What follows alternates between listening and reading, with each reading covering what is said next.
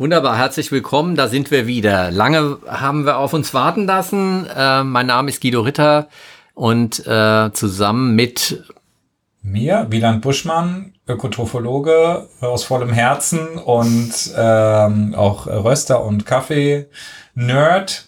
Äh, ja, was war los, Guido? Warum äh, dauert das denn hier so lange mit unserer neuesten Folge? Unserer neuesten Folge, klausurrelevant, unserem Ernährungswissenschaftspodcast. Äh, hat ein bisschen gedauert, weil ich zum einen mal tatsächlich zwischendrin krank war. Mhm.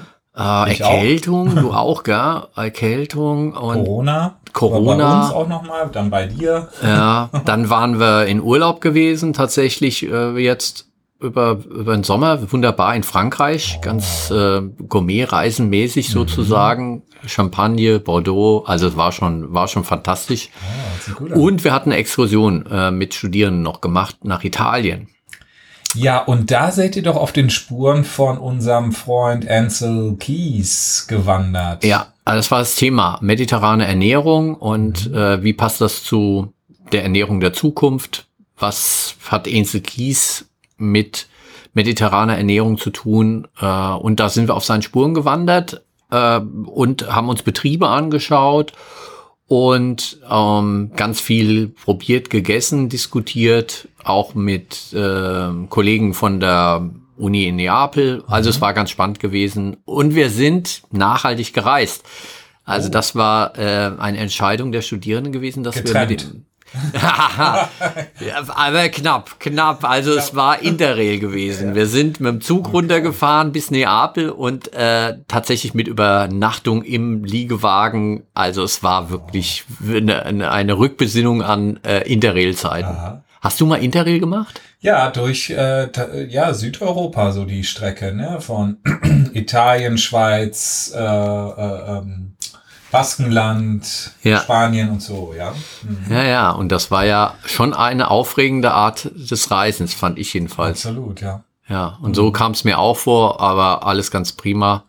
Äh, und, und wer konnte da mitmachen? Konnte einfach irgendwelche Ökotrophologie-Studenten mitfahren, die wollten, oder? Genau, wir hatten im Frühjahr abgefragt. Es waren so 40, die mitfahren wollten. Wir haben gesagt, also mit 18 Studierenden können wir dann, was kleine Busse angeht, weil in den Bergdörfern und da, wo wir unterwegs waren, jetzt im Cilento, da kann auch kein großer Bus mit 50 Leuten irgendwie mhm. unterwegs sein. Auch in die Betriebe, die du reingehst. So 20 Leute können sie fassen, wenn, wenn man da vorbeikommt. Wenn man dann eine, eine super große Gruppe ist, dann wird es schwierig. Da muss ja. man das wieder aufteilen. Und ja, also in der Summe waren es dann äh, 18 Studierende, Petra mhm. Teitscheid und ich als Betreuer. Und wir haben dann übers Los dann am Ende entscheiden lassen. Es waren Studierende aus dem Master, aus dem Bachelor mit dabei, mhm. also ganz gemischte Truppe. Und äh, ja, wie immer, Exkursionen machen Spaß. Und das ist ja. das, was auch am Ende hängen bleibt. Also wenn mhm. man Studierende, Absolventen dann fragt, was ist dir jetzt hängen geblieben, Wieland, von deiner, äh, von deinem Studium, dann sind es die, wo man was erlebt hat gemeinsam ja. in irgendeiner Form. Ja? ja, die die fünfte Vorlesung Verfahrenstechnik bei Ritter. Naja. Was? Naja, die natürlich auch, genau. musst du sagen. Ja, ja, gut, okay. Ja, kann ich verstehen. Bleibt mhm. natürlich nicht hängen, da bin ich mir äh, Realist genug, aber es ist äh, ja und deshalb äh, so, solche Sachen jetzt wieder machen, Exkursionen, ja, super klasse. Cool. Ja, hatten wir damals auch nicht. Ich glaube, zu Biofach hatten wir mal eine Exkursion. Das ist ja auch immer spannend. Ja. Die so jedes Jahr, das, allein das war schon cool, aber dann nach Italien, so ins Land des Genusses und der mediterranen Kost. Und Slow Food und Slow alles, Food, ja, genau. war, war schon gut gewesen, ja. Ja, und äh, wo du Slow Food sagst, da war doch auch jemand irgendwie von der Slow Food Akademie äh, auch da mit dabei? Oder? Ja, also es war nicht mit dabei, sondern wir haben da Kontakte geknüpft. Ähm, aber äh, Albrecht war jetzt in Berlin gewesen. Ach ja. Bei einer äh, Fortbildungsveranstaltung zum Thema Käse, mhm. die mit Slow Food auch zusammen organisiert worden ist in der Markthalle 9. Und äh, er hat also Bilder gepostet von polnischem Käse, der mit Blauschimmel durchzogen ist. Mhm. Und äh, das Ganze war mit hier aus der Region Apfelwein von äh, Kempker. Mhm also ähm, spontan vergorene ähm, Apfelweine, Weine und so weiter dazu, um da Foodpairing noch zu machen.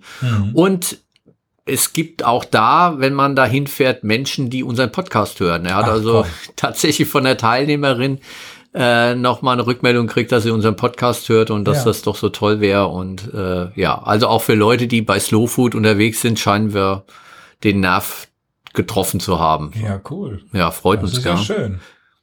Gab sonst noch Rückmeldung? Hast du noch was ähm, auf deiner Liste? Ja, ich wurde äh, kontaktiert äh, über Xing, nee, über LinkedIn, genau. Ich hatte mich neu angemeldet und relativ schnell habe ich eine Nachricht bekommen, so eine Vernetzungsanfrage, aber auch mit schöner, schönem Text auch von der Romy Semmler und die äh, hört, die macht, kommt aus einem ganz anderen Fachbereich, aber hört unseren Podcast total gerne. Ja.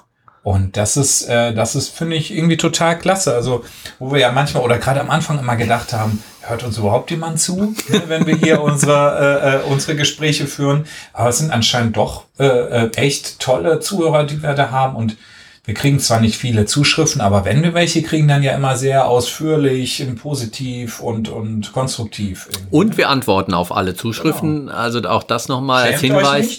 Äh, wer also irgendeine äh, Frage, eine Anregung hat, äh, Kommentar hat, ähm, entweder bei Spotify, Apple und so weiter hinterlassen oder noch besser bei uns direkt über klausurrelevant.fh-münster.de könnt ihr uns also erreichen. Demnächst sogar noch exklusiver und zwar über Instagram. Boah. Mensch, Guido, du bist jetzt in der Neuzeit angekommen. Äh, ja, tatsächlich. Oder wir, ja. Ja, ja. Also es wird nicht nur um den Podcast gehen, es wird alles, was äh, das Food Lab Münster macht, was Aha. äh, mit Nachhaltigkeit, nachhaltiger Ernährung zu tun hat, äh, eine Rolle spielen. Cool. Und ich habe ein kleines Redaktionsteam mir Mhm. zusammengestellt, studentische Hilfskräfte, die auch noch Kohle kriegen dafür, dass sie da äh, mit mir zusammen jetzt diesen, diesen Kanal dann bespielen. Ja, 1.11. soll es losgehen. Mhm. Und mein Ziel ist wirklich jeden Tag ein Post Mhm. und äh, Ja. guten Content und auch ja, spannend, witzig, unterhaltsam, ah, seriös und äh, Ja. so wie unser Podcast. Ja, klasse. Sagen wir mal. Ja, super, endlich. Das habe ich mir schon lange, da liege ich dir eigentlich schon lange mit in Ja. den Ohren, das du mal, weil du so viel zu erzählen hast. Auf der einen Seite, aber auf der anderen Seite auch ein Mediengesicht oder eine Medienpräsenz mitbringst. Ne? Und die kann man ja. Ja. nutzen, um da andere Leute auch mal zu erreichen. Ne? Genau, also das Erreichen, da, da geht's drum, wie können wir unsere Themen, weil ich finde schon, dass sie relevant sind, äh, denn auch zielgerecht dann auch bringen. Und Ja.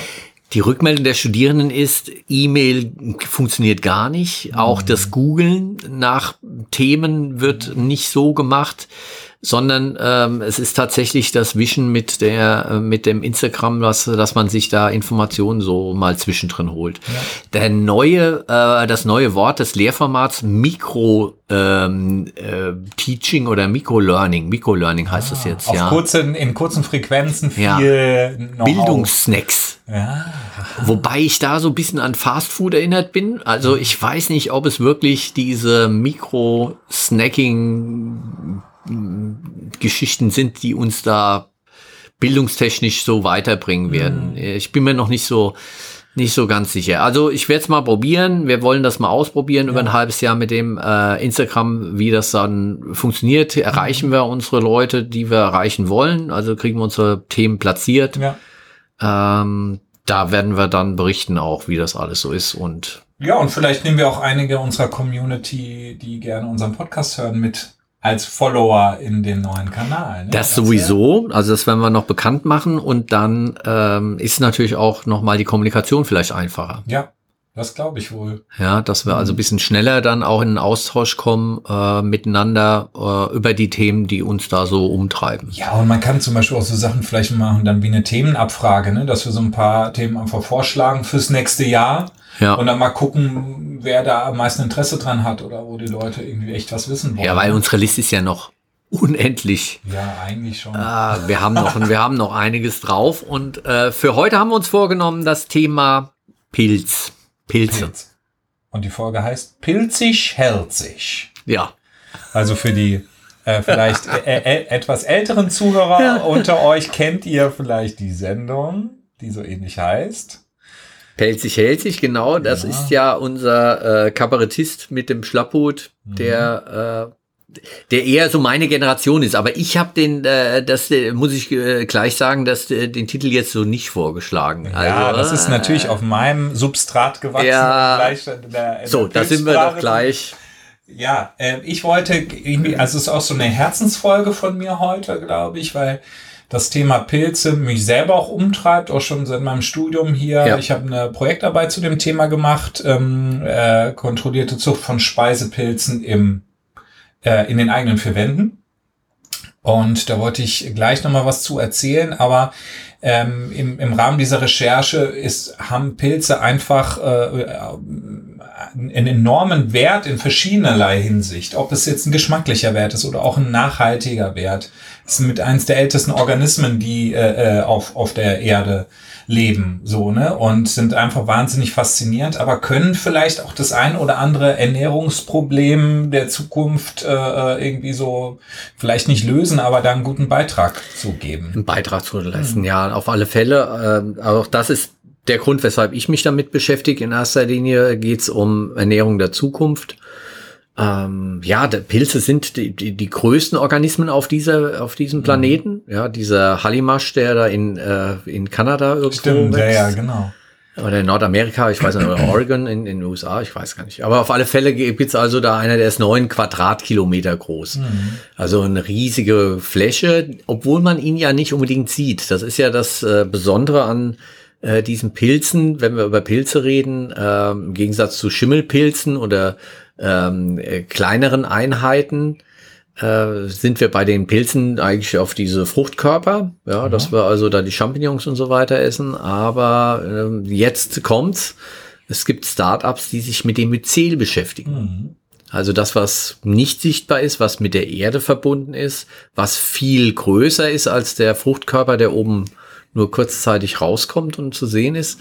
Gibt's also hier mit äh, Mush Labs heißen die, äh, ein, ein Startup, das äh, dieses Material verarbeitet mhm. und dann daraus Proteinmasse gewinnt und das äh, dann in Form bringen kann. Also es ist schon texturiertes Protein, was da am Ende entsteht, wo aus Fermentern also es wird jetzt nicht der Boden umgegraben und dann irgendwie der Hallimasch da rausgeholt, mhm. ähm, aber äh, es wird eher in Fermentern gearbeitet, das heißt äh, so unter kontrollierten Bedingungen im Bioreaktor. Und da sind was ähm, ähm, die Pilze angeht, also die unsere Mikroorganismenpilze, die Schimmelpilze, die Bakterien, äh, eine eine wunderbare Basis, ja. Mhm.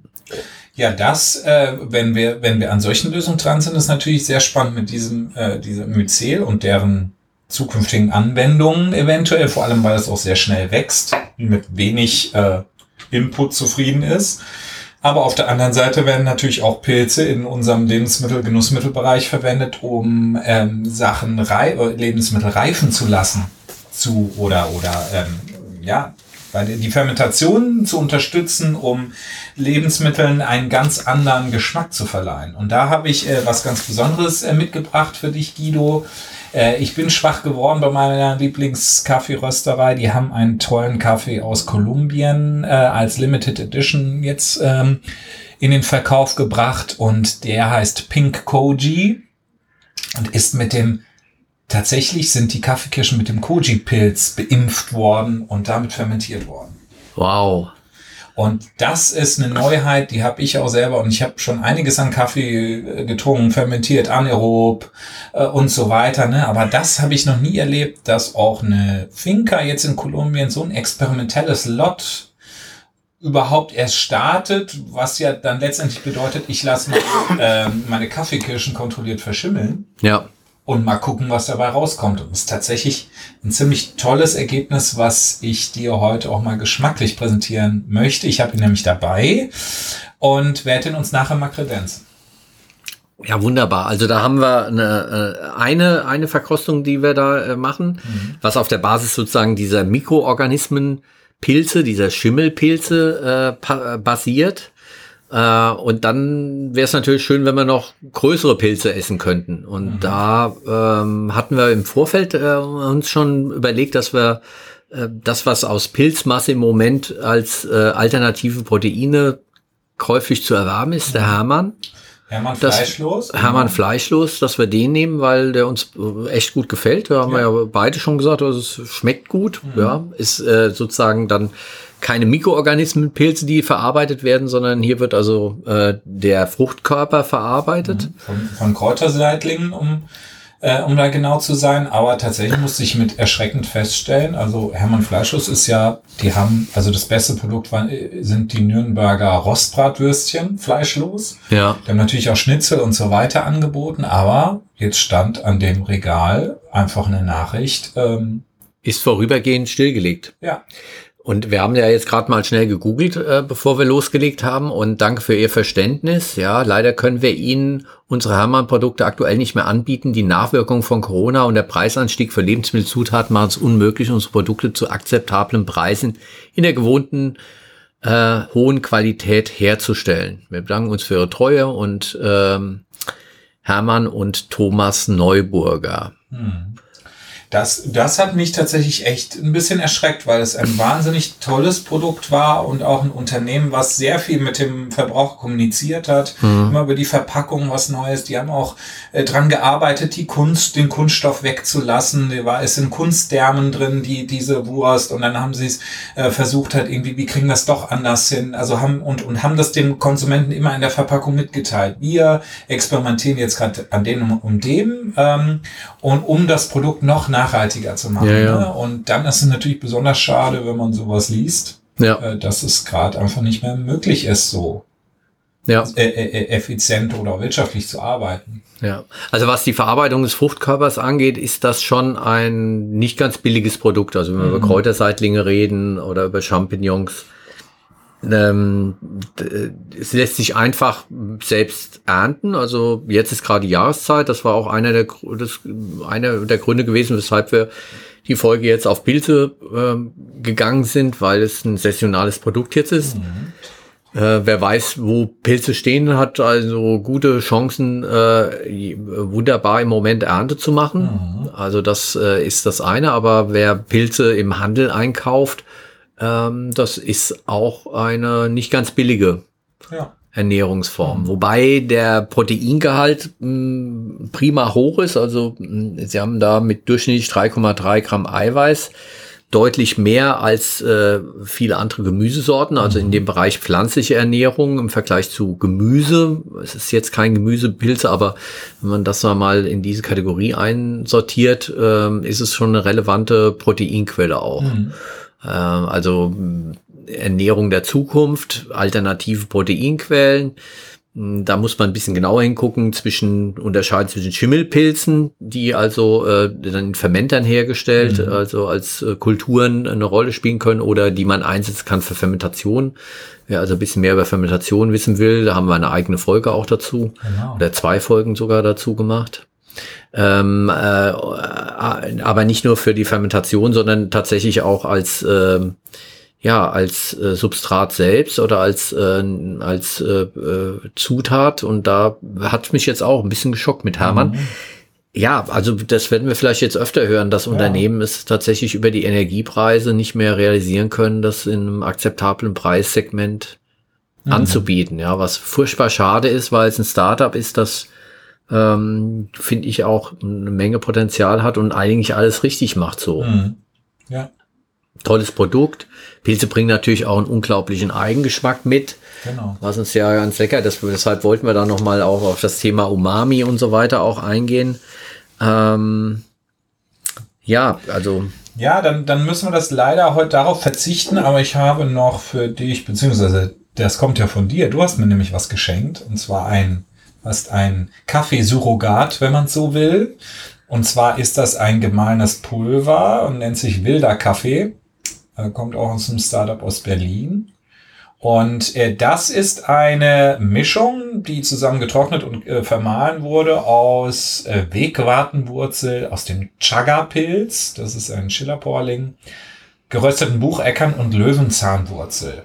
Also vieles davon, äh, also auch Wurzeln zu rösten und Bucheckern, das ist ein klassisches Surrogat. Als Kaffee nach dem Zweiten Weltkrieg irgendwann so teuer wurde oder gar nicht verfügbar war, hat man das eben als Ersatzkaffee geröstet, aber jetzt eben unter der Zugabe von diesem Pilz sind wir mal gespannt, wie das denn schmeckt, wenn ich es so zubereite, wie äh, den anderen Kaffee auch, den wir heute trinken. Und da könnte es ja durchaus sein, dass wir da auch was von Umami mitbekommen. Ja, hoffentlich. Also ich meine, diese Kombination Röst Röstaromen und Umami-Geschmack funktioniert ja hervorragend. Mhm. Ja, also äh, eine der Anfragen, die wir jetzt auch nochmal von äh, von höheren Seite bekommen haben, äh, rückt doch noch mal dieses Rezept zum veganen Bacon raus. Mhm. Äh, zeigt ja auch, also dieses Anrösten von Shiitake-Pilzen äh, mit diesem Umami-Geschmack der Shiitake-Pilze ist also äh, ne, die Versuchung pur. Ja. ja. Also fantastisch, was da an Aroma äh, mit Geschmack sich kombinieren kann. Und das war auch das, die erste Sache, die ich, glaube ich, im Food Lab äh, zum Probieren bekommen habe und die mich auch so geflasht hat. Ja. Ähm, wer mehr von euch da draußen dazu noch hören will, erste Folge von uns, Thema Umami, da haben wir es schon mal besprochen. Genau, das und Thema. das wollen wir auch nochmal verlinken, was da an Informationen ist und äh, wo man also diese, dieses Rezept äh, am besten herbekommt. Es gibt noch eine Entwicklung bei Pilzen, äh, die ganz äh, jung ist sozusagen in der Entwicklung, und zwar ähm, das Anreichern von Pilzen mit Vitamin D. Hast du da mal schon das was von gehört? Hat mich in meiner Recherche oder zu meiner Projektarbeit auch äh, einige Artikel echt gewundert. Da haben mir gedacht, hä? Vitamin D wird doch auf der Haut produziert vom Menschen. Wie, wie was hat denn der Pilz damit zu tun? Ne? Ja. Und, äh, und was ich zumindest damals gelesen habe, war, dass Pilze zu einem gewissen Maße oder gewisse Pilze Vitamin D produzieren. Und man kann das triggern oder verstärken, wenn man mit bestimmten Wellenlängen der Bestrahlung arbeitet bei der Pilzzucht. Dann kann man das noch anreichern in dem Pilz. Das weiß ich noch. Ähm genau, und das ist im Prinzip der, der Hintergrund. Es funktioniert wie auf der Haut bei uns. Also es ist eine ähnliche äh, ähm, Vitaminherstellung. Mhm. Äh, wir produzieren ja auch ähm, ähm, selbst Vitamin äh, D2 und die Pilze machen das auch. Also der, der Basis ist hier, ähm, dass wir ein, ein Provitamin erstmal herstellen. Das also ähm, Ergosterol ist der der, der Ausgangsstoff, bei uns ist es äh, Cholesterol, mhm. ist sehr ähnlich äh, von der Struktur und äh, dieses Ergosterol kommt in den ähm, Zellwänden der, der äh, Pilze auch vor. Und durch dieses Anregen mit UV-Licht, ähnlich wie auf der Haut, dann äh, wird Vorstufen zum ähm, Vitamin ähm, D2 dann auch gebildet. Mhm. Und äh, das ist äh, richtig Menge, was da auch ähm, passiert. Mhm. Also der Pilz kann da mit wenig UV-Licht schon ganz viel Vitamin D2 produzieren. Und äh, diese Art von mh, technologischer Veränderung der, mh, der Vitaminmenge ist auch relevant. Also äh, man kann darüber tatsächlich den Vitamin D-Haushalt ähm, wunderbar ergänzen. Plus es ist auch ähm, zugelassen, weil mh, hm, man muss genauer hinschauen. Es ist eine neue Technologie. Also es mhm. gibt ja eine neue Art von Zusammensetzung von Lebensmitteln, deshalb fällt es unter Novel Food. Ach ja, das hätte ich jetzt gefragt, ob das ein Novel Food ist. Es ist neuartiges Lebensmittel und Novel Food ist erstmal verboten. Also wenn man eine neue Technologie hat, mhm. Hochdruck, Pasteurisation oder jetzt hier UV-Behandlungen von Pilzen, mhm. muss man natürlich auch erstmal prüfen, was für eine Art von Stoff entsteht da. Ja. Ja, es entsteht Vitamin D2. Dann kommt es noch darauf an, wie viel entsteht. Es kann ja auch sein, dass die Technologie dazu führt, dass wir überdosieren. Gerade bei den mhm. fettlöslichen Vitaminen kann es ja auch zu einer Hypervitaminose auch führen. Also muss man schauen, dass es also im, im Rahmen bleibt und äh, dass es also richtig eingesetzt wird. Und äh, dementsprechend gab es also eine, ähm, eine, eine, einen Antrag dafür und das wurde genehmigt und diese Pilze gibt es auch schon zu kaufen. Ja, ist noch auf Champignons begrenzt. Ähm, aber äh, es gibt also diese Pilze mittlerweile, äh, wobei Stiftung Warentest hat auch schon mal geguckt, wie viel Vitamin D2 nehme ich denn da zu mir mhm. und ist es auch das, was draufsteht, ist auch das drin und äh, entspricht das. Also äh, scheinbar haben die noch bei der Produktion ein bisschen Probleme, das zu standardisieren, dass wirklich genau die Menge auch äh, entsteht, aber die Tagesdosis kann ich mir damit mhm. sozusagen wunderbar ergänzen mit. Und das passt ja dann auch in diese Zeiten, jetzt wo die Tage länger werden und irgendwie dunkler, ne, wo man auch nicht mehr so viel mit äh, nackter Haut an der, an der, äh, an Sonnenstrahlen kommt, ne? Passt ja perfekt. Also das Superfood, Pilz.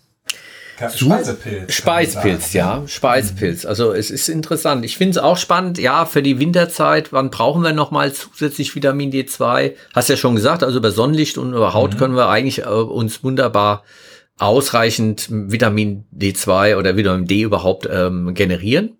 Wir können auch eine gewisse Menge einlagern äh, gegen Ende des Winters so. Hm, dann wird's äh, bei einigen Menschen kritisch oder Menschen, die nicht vor die Tür gehen können, die bettlägerig sind.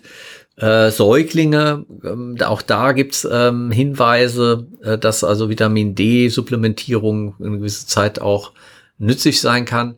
Man sollte ähm, schon auch mal zwischendrin sein, äh, sein Blut untersuchen lassen, mal ein Blutbild mhm. machen, mal sein äh, Gehalt an Vitamin D äh, über Marker auch noch mal prüfen lassen. Ähm, vielleicht nicht nur einmal, sondern im Abstand dann noch ein zweites Mal, damit man eine Veränderung oder eine Abhängigkeit von täglichem Schwankungen da ein bisschen wegkommt. Ähm, und äh, ich würde nicht jedem empfehlen, er muss unbedingt diese Pilze jetzt essen äh, um sich ausreichend zu äh, mit Vitamin D zu versorgen. Mhm. Äh, Pilze generell finden äh, auch die, die wo es nicht drauf steht, finden wir schon äh, Vitamin D2 auch.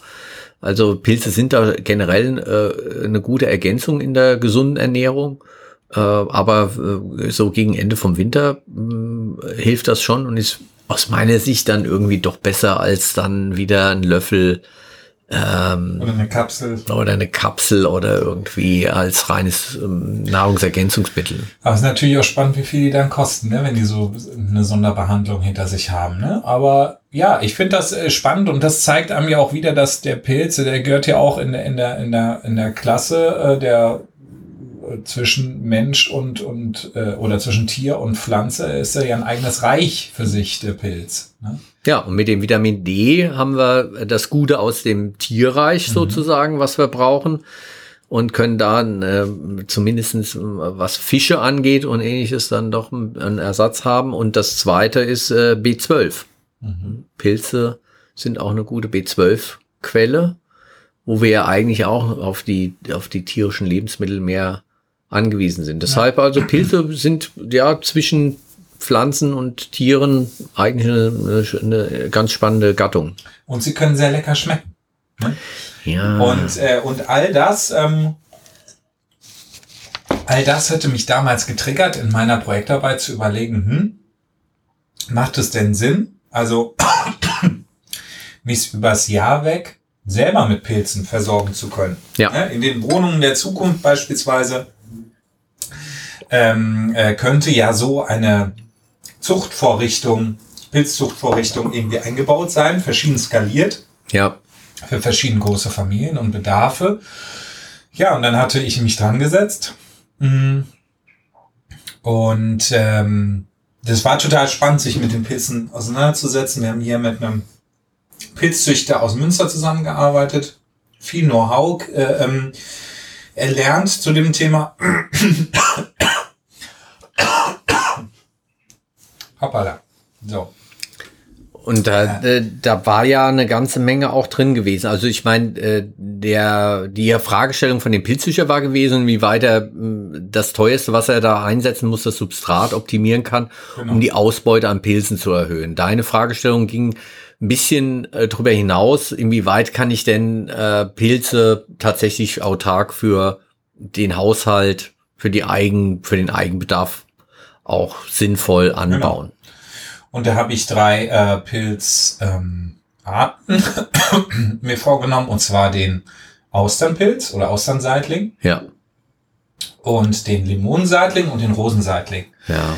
Und die wachsen halt eben auch oder haben äh, verschiedene Temperaturoptima, wo diese Pflanzensorte halt eben am besten wächst. Und äh, das habe ich eben ausprobiert in einem äh, Grow-Zelt ja. aus dem Cannabisbedarf, ne, habe ich mich da bedient, aber das hat äh, sich einfach, also es hat sich einfach super geeignet. Mhm. Leichtbau, äh, äh, innen drin isoliert, äh, Zugang für zu und äh, äh, ähm, Entlüftung und so weiter, ne? Also es hat einfach, da musstest du auch noch hier eine Bestellung losschicken. Ja, das war, ich erinnere mich noch, ja, ja. ist schon einige Jahre her, aber das war kurios gewesen. Ja, das ja. auf jeden Fall, ne? Aber ähm, dann habe ich da eben diese Zuchtbox aufgebaut und auch mit einer Nebelmaschine dann dafür Feuchtigkeit gesorgt im Innenraum, das dann gesteuert über eine Zeitschaltuhr, die Zuluft auch über die Zeitschaltuhr und Frequenzumformer, dass nicht zu viel Luft äh, äh, in die äh, Box gepustet wird oder ins Zelt, dass die Feuchtigkeit nicht wieder weggeht und das Substrat mehr austrocknet.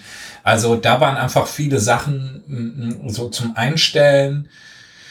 Ähm, und das war das eine, was da spannend ist, also die optimalen Bedingungen rauszufinden, mhm. wie eben der Pilz auf diesem Substrat wachsen kann. Und ähm, alle drei Seitlingsarten hatten als Basissubstrat ähm, Holzpellets. Mhm.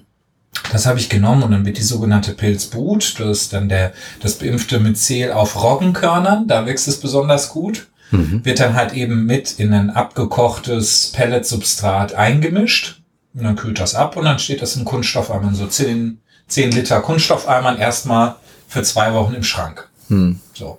Da braucht auch gar nichts an sein, keine Feuchtigkeit, nix, weil da ist noch genug Feuchtigkeit im Substrat. Und dann soll der Pilz erstmal durchwachsen. Mhm. Und je nachdem, wie sauber man gearbeitet hat, äh, ist es was geworden oder das ganze Teil ist kontaminiert und verschimmelt. Und dann muss man sehr schnell aussortieren, nicht, dass die anderen auch noch betroffen sind.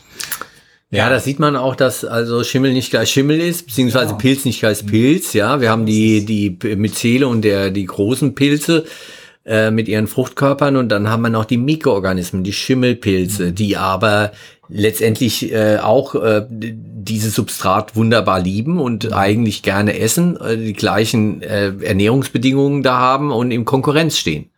Und wenn die in großer Zahl sich da vermehren, äh, weil die Nährstoffe verfügbar sind mhm. und dann haben, hat äh, der Pilzzüchter ein echtes Problem, ja. Genau. Also ich hatte zu Hause auch mal von meiner Frau zu Weihnachten so ein, mhm. äh, für zu Hause einen kleinen Pilztopf, wo es dann oben rauswachsen soll. Und äh, das hat nicht so ganz gut funktioniert bei uns mhm. zu Hause. Also ja. da ist also das eine, verschimmelt dann, ja. Ja, genau. Die eine Sache ist immer die Feuchtigkeit zu gewährleisten, aber halt auch das Luftaustauschen, ne? Deswegen ja. hat eben der Lüfter, dass es dann nicht zu so einer stehenden Feuchtigkeit kommt in dem, in dem Raum, wo die dann wachsen sollen. Ne? Ja.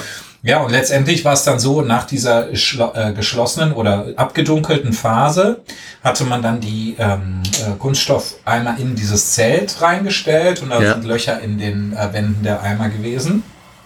Und dann wurden die halt eben einer normalen Lichtabfolge, äh, Tages-Nacht-Lichtfolge äh, ausgesetzt, eben dieser Feuchtigkeit zu bestimmten Zeitpunkten und der Zuluft. Mhm. Und dann äh, wuchsen da dann ein bis zwei Wochen später die ersten kleinen Fruchtkörperchen aus den Löchern raus.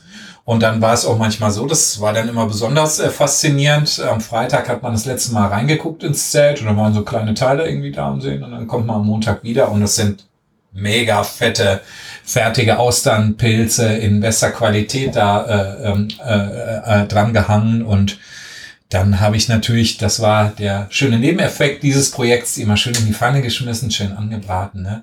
Und ja, das war einfach genial äh, in verschiedener Hinsicht und wir haben für den Sebastian, für den Pilzzüchter halt eben rausgefunden, wie wenig Myzel kann ich denn beimpfen und wie viel kriege ich da an Output noch raus. Ja. Und da hat man dann ganz deutlich gemerkt, ne, irgendwann ist halt auch die Menge an Pilzbrut zu viel, die man reingibt, weil das Substrat endlich ist. Ja. Wenn man dann weniger ist mehr, weniger reingibt, hat, hat das Substrat mehr Platz, sich zu verteilen, mehr Nährstoffe aufzunehmen und produziert auch teilweise echt einen wesentlich höheren Ertrag. Ja. Und äh, das war dann spannend. Und äh, was ich äh, da auch äh, mitgenommen habe, ist, dass vor allem der Rosenseitling auch vielleicht für unsere Breiten irgendwann sehr interessant wird, weil der eigentlich in den Tropen vorkommt und am liebsten so bei 22, 23 Grad ausfruchtet. Und äh, ich habe die im Sommer gezüchtet und der, der ist wirklich abgegangen. Der ja. hat auch am meisten Ertrag gehabt und sah sehr schön aus, wirklich Flamingo. Ich weiß noch, die, die Flamingo-Rot, gell? Ja, also Flamingo Lachsfarben sozusagen. Mhm. Also das war ja fantastisch, auch die Fotos dazu, ja. äh, die wir da gemacht haben. Und geschmeckt hat's am Ende auch, ja. Genau. Also, das, war, das war eine prima Projektarbeit gewesen, auch wenn es äh, für zu Hause tatsächlich etwas hm, aufwendiger ist, als nur einfach mal einen Eimer dahinstellen. Ja, also ich, also wie man sowas skalieren kann, ich fände das interessant, sowas über eine App programmierbar zu haben, diese ganzen Faktoren, die man da einstellt. Ne, dass man eine ist Kamera drin hat, Die Parameter können von der ja. Ferne aus geändert werden.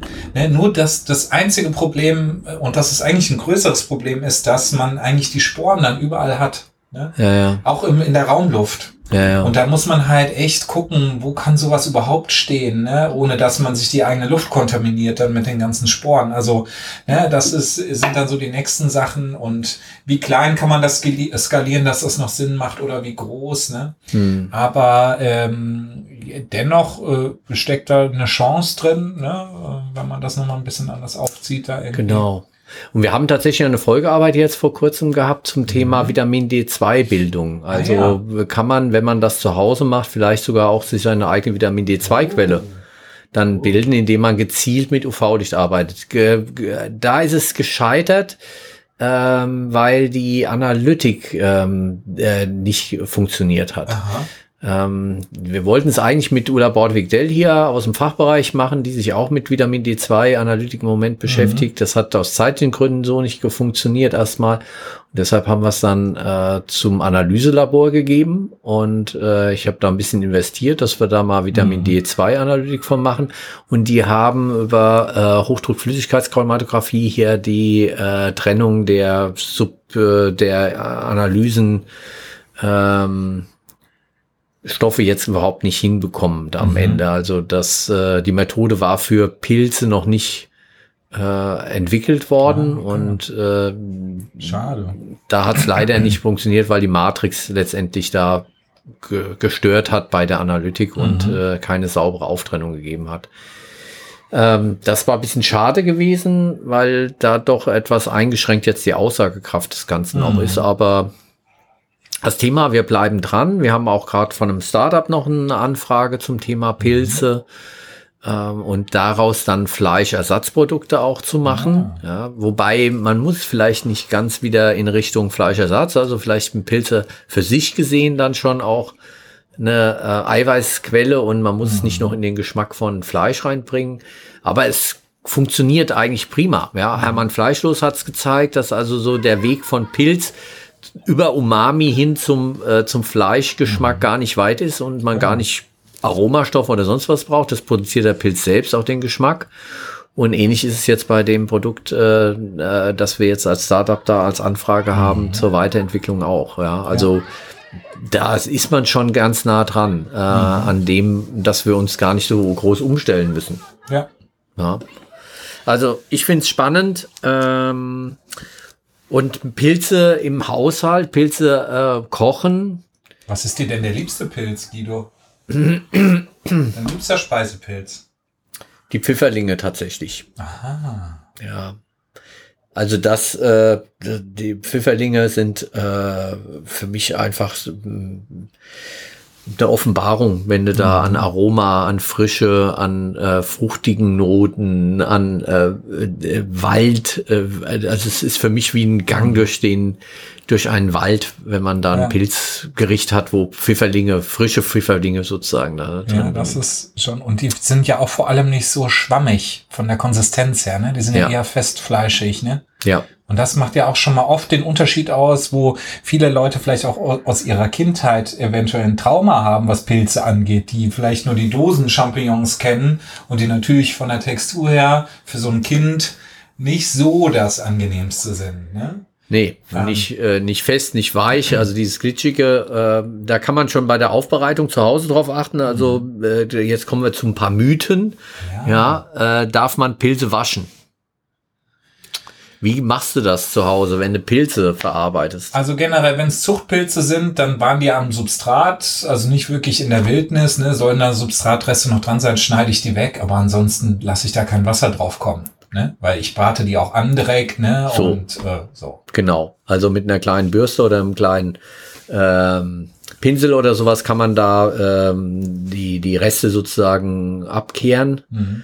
Wasser sollte nicht drauf, weil einfach dann das Ganze klitschig und, und ja. schwammig und so weiter wird, was man gar nicht von Pilzen will. Also die Struktur verändert sich einfach durch mhm. das äh, Waschen. Das wäre also, ist kontraproduktiv. Und auch oft, was ich, ähm, auch, äh, was man oft sieht, ist zum Beispiel bei Champignons oder auch bei anderen äh, Pilzen, dass Leute den Stiel abschneiden und wegtun.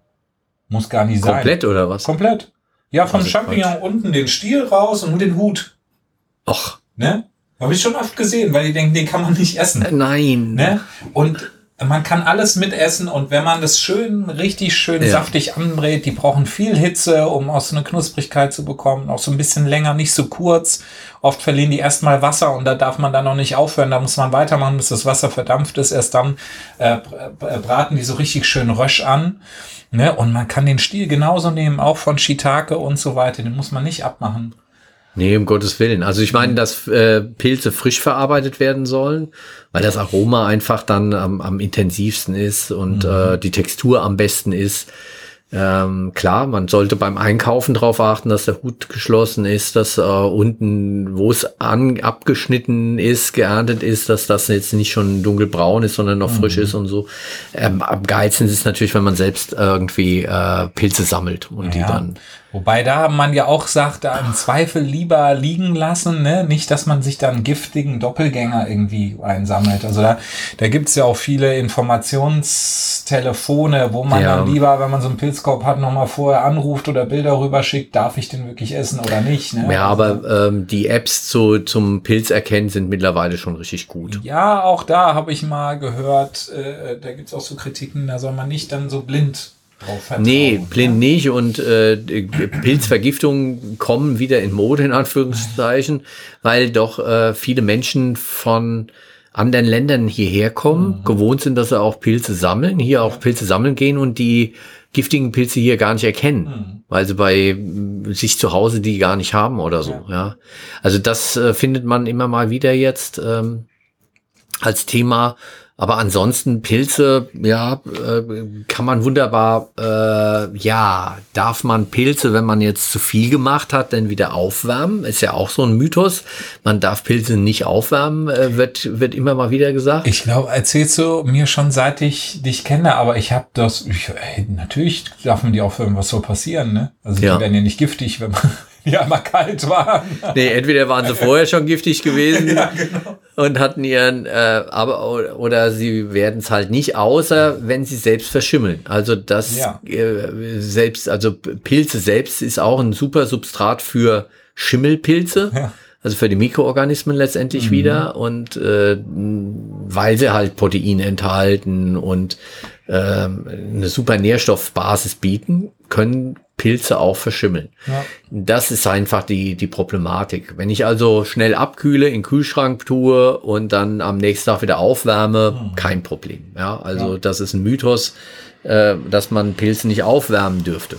Mhm. Äh, weiterer Mythos, einfrieren und Pilze. Die werden wahrscheinlich von der Konsistenz her leiden, würde ich einfach aus genusstechnischen Gründen nicht machen. Exakt. Exakt. Mhm. Also äh, sie werden nicht giftig dadurch, sie werden ähm, auch, es sind noch essbar, wenn man also da eine Soße draus macht oder irgendwie, mhm. ähm, dann sind sie sowieso letschig, aber wenn die Textur eine besondere Rolle spielen soll, dann ist das Einfrieren schwierig. Dann werden sie nicht besser durch, mhm. äh, durch das Einfrieren, was ist die Konsistenz. Sonst ähm, kann aber man was, auch Pilze einfrieren. Ja, aber was eine tolle Haltbarmachung ist für Pilze, ist tatsächlich das Trocknen. Ja. Und das habe ich auch im, im Rahmen dieser, äh, dieser Zuchtprojektarbeit äh, gemacht. Und ich habe auch heute was mitgebracht, nämlich einen kleinen Fond. Wir haben gestern ähm, nämlich getrocknete Steinpilze und Pfifferlinge in einen Fond von gekocht.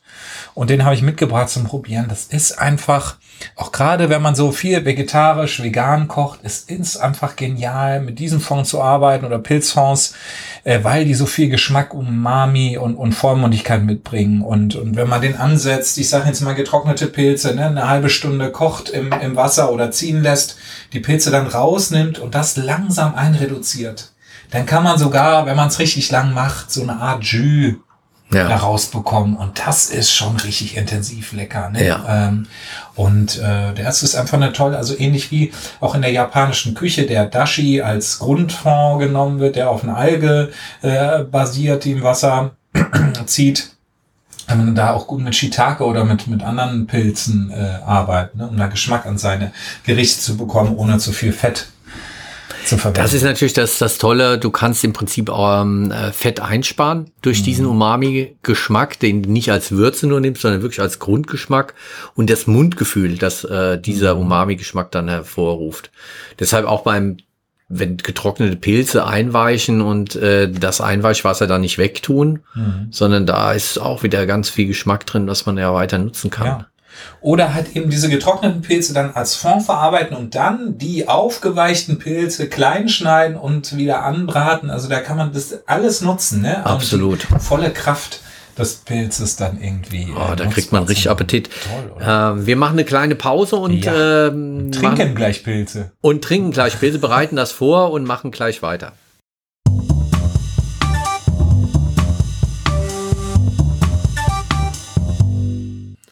Prima, jetzt haben wir zwei Kaffee und ein Pilzfond im Glas.